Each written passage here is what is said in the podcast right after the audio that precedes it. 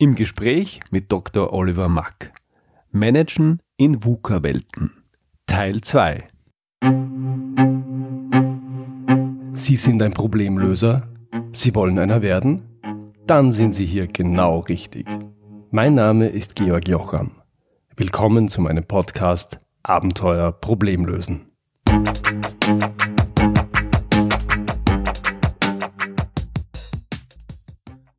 Hier der zweite Teil meines Gesprächs mit Dr. Oliver Mack zum Thema Managen in VUCA-Welten. Du hast auch schon als Stichwort genannt Scrum ähm, in volatilen Umgebungen, beispielsweise in der Software- der App-Entwicklung, greift man seit Jahren immer mehr auf agile Modelle zurück. Äh, auch im, in der normalen, in der klassischen Projektwelt gibt es immer mehr davon. Mhm. Wie siehst du diese Entwicklung? Ja, ich, ich finde ähm, auch da sind wir wieder an dem Punkt, äh, wo es teilweise ähm, äh, Hypes und Moden gibt. Ja, ich habe den Eindruck, einige Unternehmen springen jetzt auf das Thema Agilität auf, weil es gerade in ist, ja, ohne sich zu überlegen, was ist eigentlich die Grundidee dahinter. Äh, verteufeln damit alle klassischen Projektmanagement-Methoden äh, und äh, halten nur noch das Thema agil hoch, äh, scheitern damit aber kläglich. Ja. Auch da ist wieder wichtig zu sagen, äh, wo nutze ich was. Ja.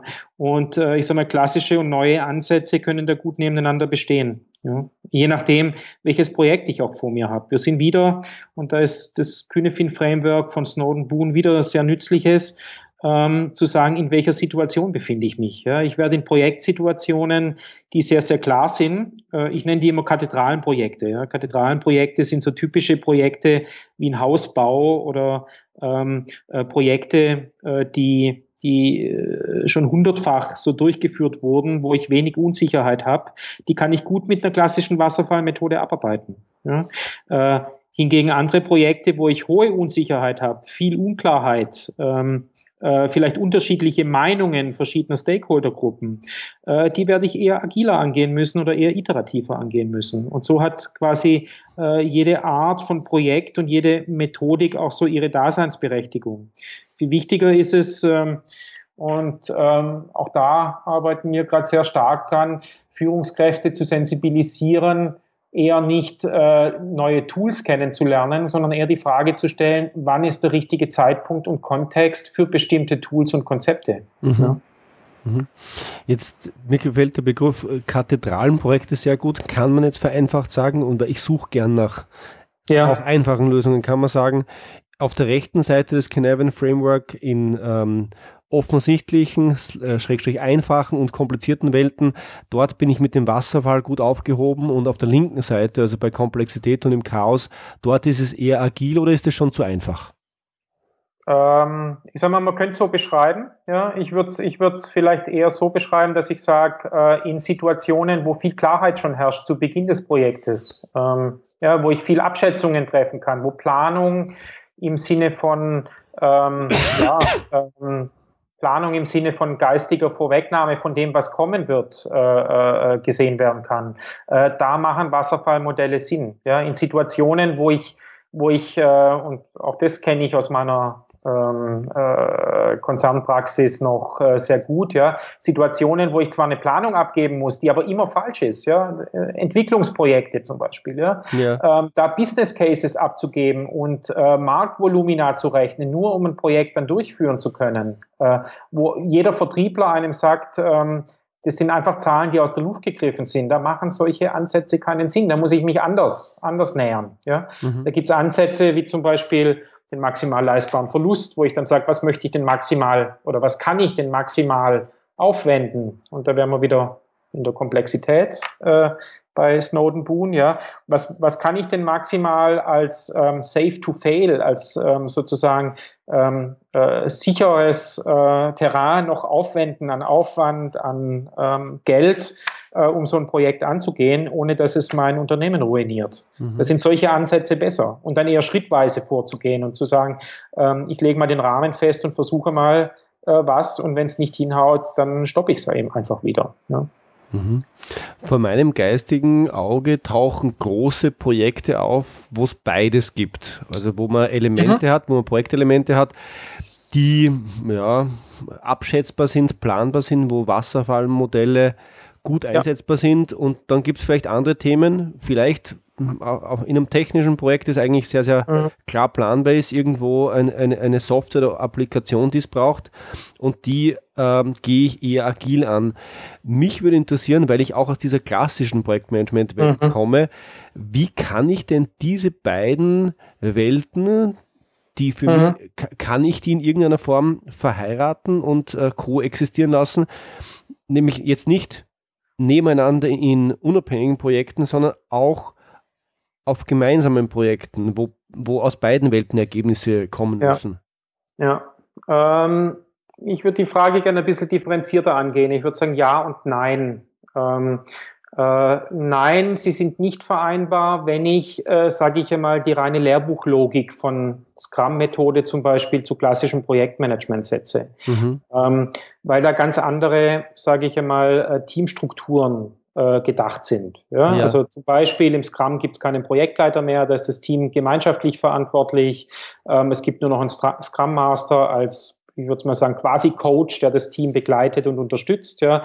Im Wasser, im klassischen Projektmanagement gibt es eine klare Hierarchie mit einem Projektleiter, der letztendlich letztverantwortlich für die Umsetzung des Projektes ist. Also insofern ähm, wären von diesem Blickwinkel her äh, die beiden Modelle kaum miteinander vereinbar. Ja.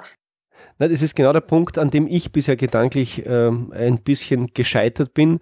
Ja. Weil ich gesagt habe, das sind, die Rollen sind so verschieden, wie, wo, an welcher Stelle soll es denn zusammenwachsen? Ja, wenn ich da eher aber an die Grundlogik denke, nämlich die Art und Weise des Vorgehens, von diesen beiden Projektmanagement-Methoden. Ja, einerseits sage ich mal iterativ, schrittweise, andererseits eher äh, vorausplanend und ähm, sage ich mal alles im Vorfeld schon runterbrechen zu können und planen zu können, lässt sich das sehr gut vereinbaren. Ja, also wie du sagst, da gibt es vielleicht äh, einzelne Felder in einem einzelnen Projekt, äh, die vielleicht eher ungewisser sind, wo ich mich eher iterativ entlanghangeln muss. Es gibt andere Felder, die sehr gut planbar sind. Das kann sogar sein, dass es ähm, über die Projektlaufzeit äh, da unterschiedliche Phasen gibt, wo ein und dasselbe Projekt einmal eher sehr, sehr gut planbar ist, ähm, andererseits aber äh, dann wieder eher eine Art iteratives Vorgehen angesagt ist. Das kennst du vielleicht auch von Projekten, ähm, äh, die wir so in unserer Laufbahn gemacht haben. Es gibt Projekte, die kann ich, weil ich sie schon hundertmal gemacht habe, am Anfang schon sehr gut runterplanen und auch Aufwände abschätzen. Ja, ich fange dann aber an und stelle dann fest, ähm, naja, die Situation ist vielleicht doch nicht so klar äh, und ich muss anders vorgehen. Was mache ich dann? Ich schalte einen Gang zurück und gehe eher in eine Art Phasenmodell. Ja, mhm. Ich lege dann nur noch Meilensteine fest und sage dann, okay, die Konzeptphase endet halt in drei Monaten, äh, die Pilotierungsphase äh, der geht man dann zwei Monate und die Implementierung dauert dann vielleicht ein halbes Jahr. Mhm. Ähm, und dann fange ich an, am Anfang jeder neuen Phase detailliert zu planen, wenn ich schon mehr Informationen habe, was ja quasi wie eine Art iteratives Vorgehen ist. Ja? Mhm. Wenn auch das nicht mehr geht, ähm, äh, dann mache ich eher vielleicht so Wochenzyklen, wo ich in den Rhythmus komme, wie bei Scrum, wo ich ähm, wöchentlich oder monatlich in iterativen Zyklen mir immer wieder neu überlege, ja, was steht denn jetzt an, äh, was hat höhere Priorität, was mache ich als nächstes äh, und segel sozusagen da auf eher auf Sicht, ja, mhm. anstatt dass ich äh, schon die gesamte Wegstrecke vorausplane. Ja. Also das schließt sich nicht aus, sondern ähm, ich würde sagen, das ergänzt sich unheimlich gut. Und äh, ich würde da eher Leute motivieren, äh, mutiger äh, ranzugehen, auch verschiedene Aspekte zu kombinieren und zu integrieren gefällt mir gut. Lass mich da nochmal nachfragen, nämlich das heißt, dass ich aus einer Welt komme, beispielsweise aus der Wasserfallwelt und mich abhängig vom Kontext und abhängig davon, wie, wie weit ich denn nach vorne sehe, eher vorausplane oder iterativ unterwegs bin. Wenn ich es richtig verstehe, dass man auf die Begrifflichkeiten, die es da gibt, nämlich Projektmanager oder Projektleiter und Projektteammitglieder oder Kernteammitglieder im Wasserfallmodell und Product Owner und Scrum Master im anderen Modell nicht zu viel Wert legen darf und auch deren Rolle nicht zu eng interpretieren darf, damit die Modelle verheiratbar und vereinbar sind. Sehe ich das richtig? Ähm, ja, das knüpft ein bisschen an die Aussage von mir von vorher an, dass wir oft viel zu sehr äh, uns an konkreten, sage ich einmal, Managementkonzepten oder Methoden äh, äh, festbeißen und weniger an den Grundprinzipien und die für uns richtig interpretieren. Ja?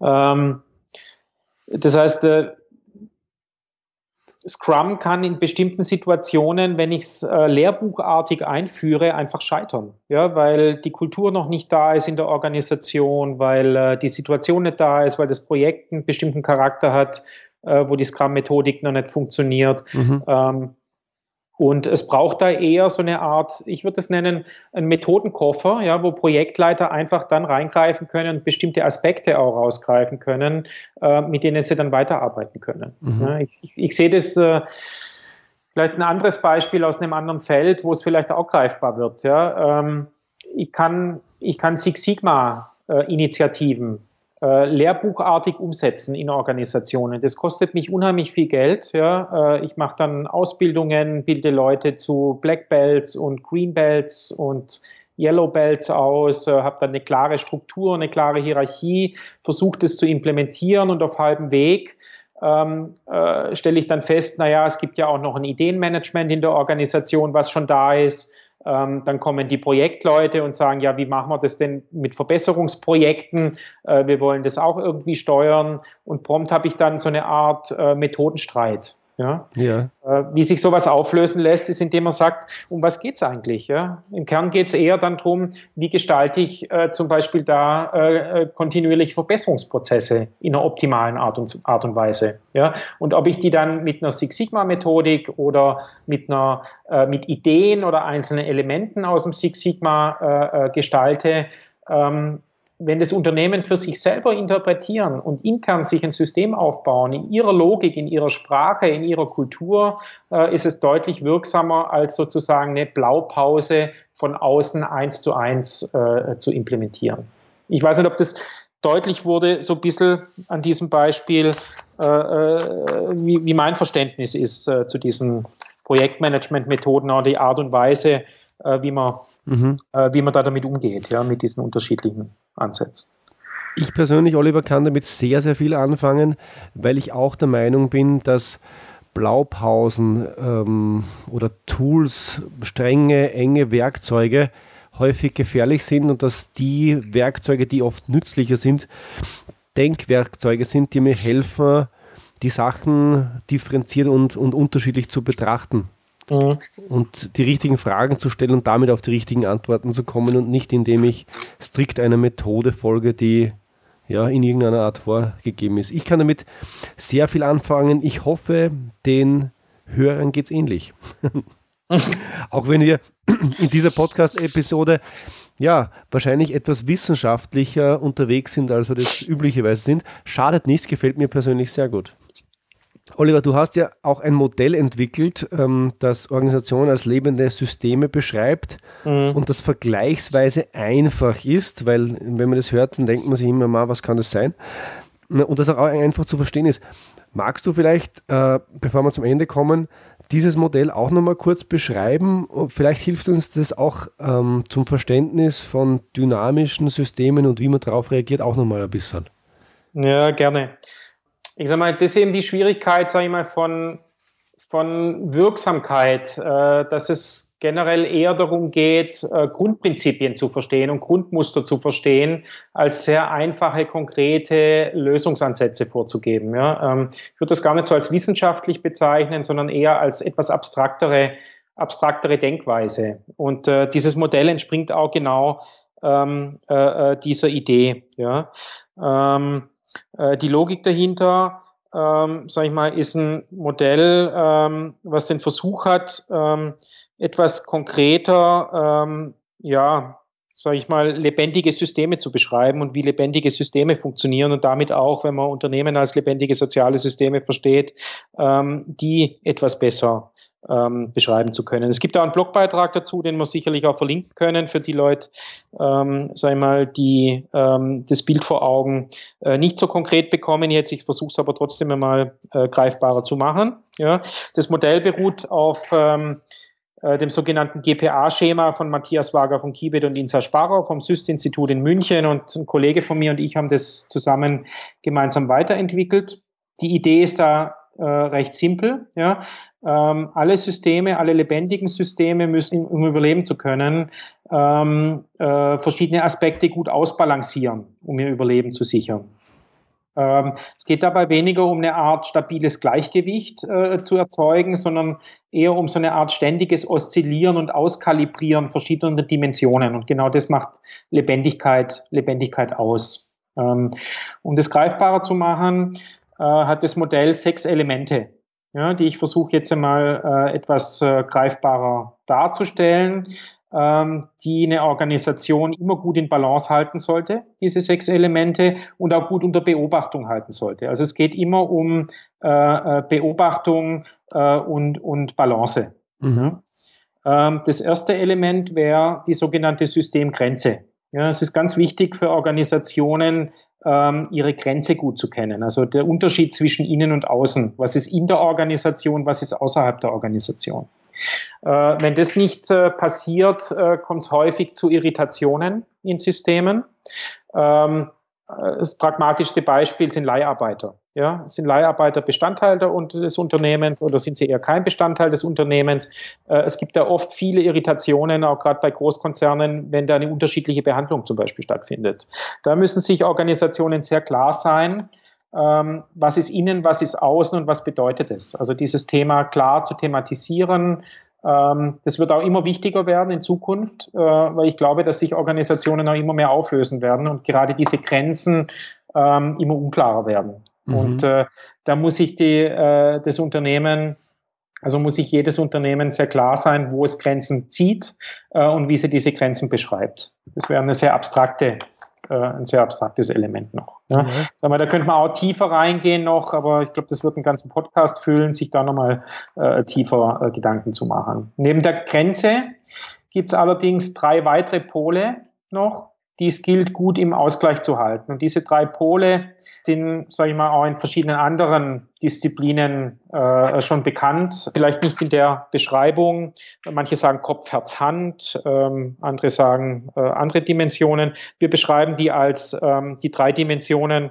Dimension eins wäre Strukturordnung oder Prozesse. Ja. Äh, das zweite wäre das Thema Beziehung und Kommunikation und das dritte wäre Sinn und Erkenntnis. Ja. Und ähm, Organisationen haben oft die Neigung, diese drei Pole äh, eher, äh, einzelne dieser drei Pole eher zu bevorzugen oder eher zu vernachlässigen oder auch abzuwerten. Ja? So gibt es Organisationen, die sehr stark, traditionell sehr stark auf Struktur, Organisation äh, oder Strukturordnung und Prozesse zielen. Mhm. Ja? Zum Beispiel die Verwaltung. Ja? Klassische Verwaltungsorganisationen fokussieren sehr stark auf das Thema Struktur und Prozesse.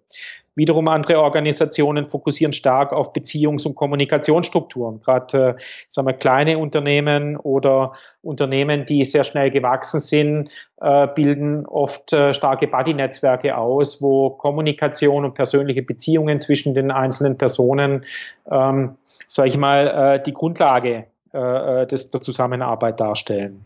Wiederum andere Organisationen sind eher stark sinn- oder erkenntnisorientiert, also in dieser dritten Dimension und stellen die stark in den Vordergrund. Äh, wenn man aber diese drei Dimensionen äh, nicht gut ausbalanciert, ähm, stößt man früher oder später als Organisation an Grenzen. Es geht also darum, immer eine gute Balance zwischen diesen Strukturen zu finden, weil alle drei äh, Pole sozusagen wichtig sind in Organisationen. Ja, und äh, auch äh, unterschiedliche Menschen äh, unterschiedliche Zugänge zu den Themen haben und daher auch da äh, in diesen drei Polen sich immer wiederfinden können in unterschiedlicher Art und Weise. Hm. Das wären sozusagen diese, diese drei Pole, die in äh, ausreichendem Maße im Alltagshandeln von Organisationen da Berücksichtigung finden sollten. Die beiden letzten Elemente, also Element 5 und 6, äh, wäre sowas wie eine Meta-Achse, die es zu beachten gilt. Ja? Äh, wir bezeichnen die mit Stabilisierung und Entwicklung. Ähm, was es damit auf sich hat, ist, dass diese drei Aspekte, ja, klare Struktur einer Organisation, klare Ordnungen, Aspekt zwei Beziehungen, Kommunikationsstrukturen, Aspekt drei Sinnstiftung, Erkenntnisgewinne, dass die drei Pole immer in zwei Richtungen verwendet werden können. Einerseits können die stabilisierend wirken. Ja, eine Struktur wirkt offensichtlich stabilisierend, ja, aber auch äh, persönliche Beziehungen, wenn, wenn formale Strukturen fehlen, äh, können soziale Beziehungen sehr stark stabilisierend wirken in einer Organisation. Ja? Äh, oder Sinnstiftung. Ja, wir sehen immer mehr, dass Sinnorientierung, also sinnorientierte Unternehmensführung immer wichtiger wird, äh, je dynamischer zum Beispiel Strukturen und äh, Beziehungen sind. Ja, je häufiger Führungskräfte wechseln, je häufiger Beziehungsstrukturen in Organisationen wechseln, je häufiger Reorganisationen stattfinden, desto stabiler wirkt dann ein gemeinsamer Sinn, ja, der äh, über einen bestimmten Horizont stabil bleibt, äh, stabilisierend. Wenn ich aber zu sehr stabilisiere, ähm, kann das ähm, das Risiko äh, beinhalten, äh, dass ich dann zu einem Stillstand komme und mich nicht mehr ausreichend den Umfeldveränderungen anpassen kann. Ja? Das heißt, ich brauche auf der anderen Seite ausreichend Entwicklungsmöglichkeiten. Das heißt, dieser letzte Pol, ähm, der dieser Stabilisierung gegenübersteht, ist eher die Frage der Entwicklung. Ja, also diese Pole, da die Fragestellung, wie kann Strukturen, wie kann ich Strukturen schaffen, die Entwicklung zulassen? Wie kann ich Beziehungsstrukturen schaffen, Beziehungen, Kommunikationsstrukturen schaffen, die Entwicklung zulassen?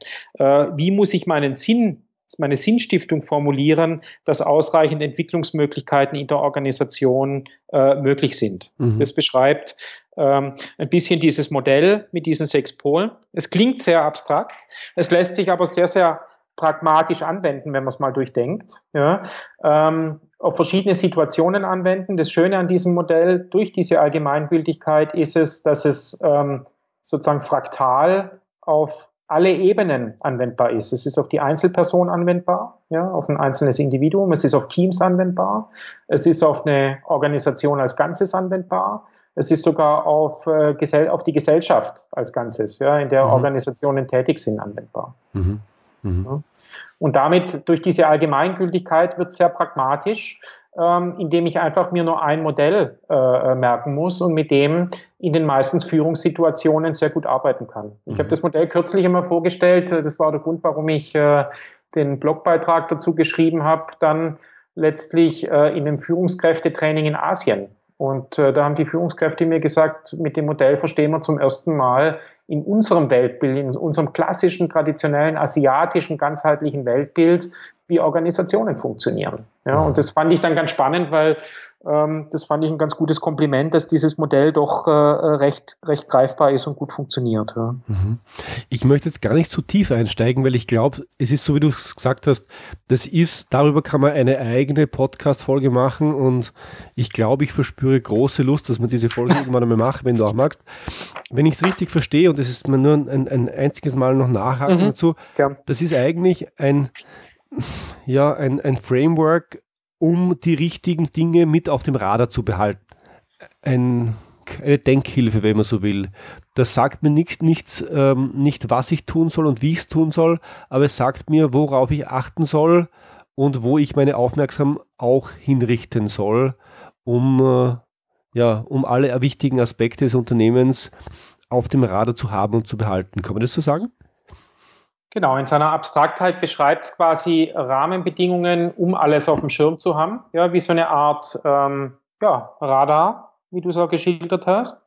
Ähm, es gibt schon erste Handlungsempfehlungen, nämlich äh, in dem Sinne, dass ich äh, gleichberechtigt die Pole in eine Balance bringen muss. Ja? ja. Ähm, es gibt Handlungsempfehlungen, dass ich äh, äh, mich nicht nur auf Stabilisierung, sondern auch auf Entwicklung fokussieren muss. Und man kann dann in jeden einzelnen Pol tiefer reingehen äh, und dann ableiten, was heißt es denn konkret? Was heißt es konkret für meine Situation, für mein Unternehmen, für meinen Kontext und kann dort dann Ideen entwickeln, auch gemeinsam im Führungsteam, äh, wie kann ich da gut vorankommen und wie kann ich diese Balance schaffen, aber in einer Situation, in der ich mich im Unter in meinem Unternehmen ganz konkret befinde. Ja.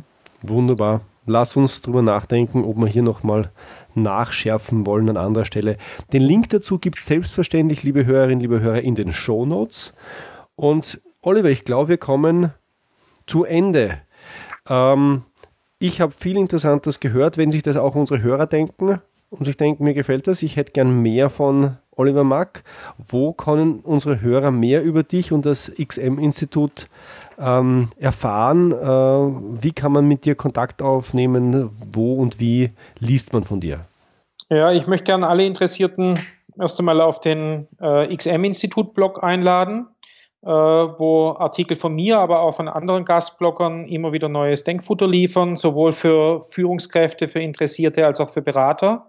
Ähm, auch dein Podcast wird immer wieder einmal dort äh, als Element ja auch äh, mit, mit äh, erwähnt und aufgenommen. Wir haben da viele äh, interessante Beiträge äh, zum Thema Change, zum Thema Komplexität, ähm, die immer wieder neu entstehen, der auch weitergeführt wird.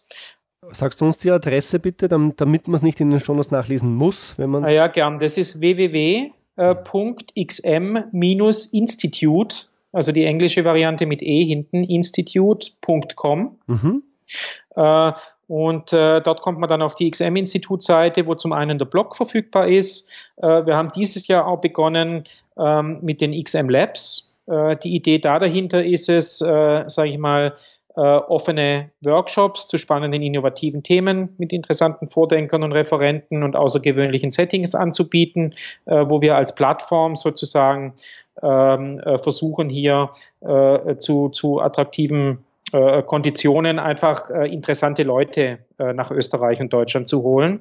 gern können mich auch interessierte Hörer direkt per E-Mail anschreiben ja, die wir wahrscheinlich die E-Mail-Adresse am besten auch äh, in die äh, Show Notes äh, packen. Ähm, das ist oliver at xm-institute.com. Mhm. Und äh, ich stehe natürlich auch gern für Coachings und Beratungsthemen zur Verfügung ähm, und äh, freue mich über ähm, ja, viele Interessierte, die, ähm, sage ich mal, an äh, abstraktem Denken mit ganz, ganz konkretem Praxisbezug äh, Interesse haben. Wunderbar. Die Informationen kommen wie immer alle in die Shownotes äh, und es werden umfangreiche Shownotes. Und ich bedanke mich, Oliver, bei dir ganz herzlich für das ausführliche Gespräch. Hat mir großen Spaß gemacht. Danke. Äh, bedanke mich auch, hat mich sehr gefreut. Danke dir. Danke, Servus. Das war's wieder für heute. Ich freue mich, wenn Sie beim nächsten Mal wieder dabei sind. Wenn Sie Fragen an mich haben, dann schicken Sie mir gerne ein Mail an info@georgjocham.com. Und wenn Ihnen diese Episode gefallen hat, dann freue ich mich wirklich, wirklich über Ihre ehrliche Bewertung auf iTunes. Danke fürs Zuhören. Bis zum nächsten Mal. Ihr Georg Jocham.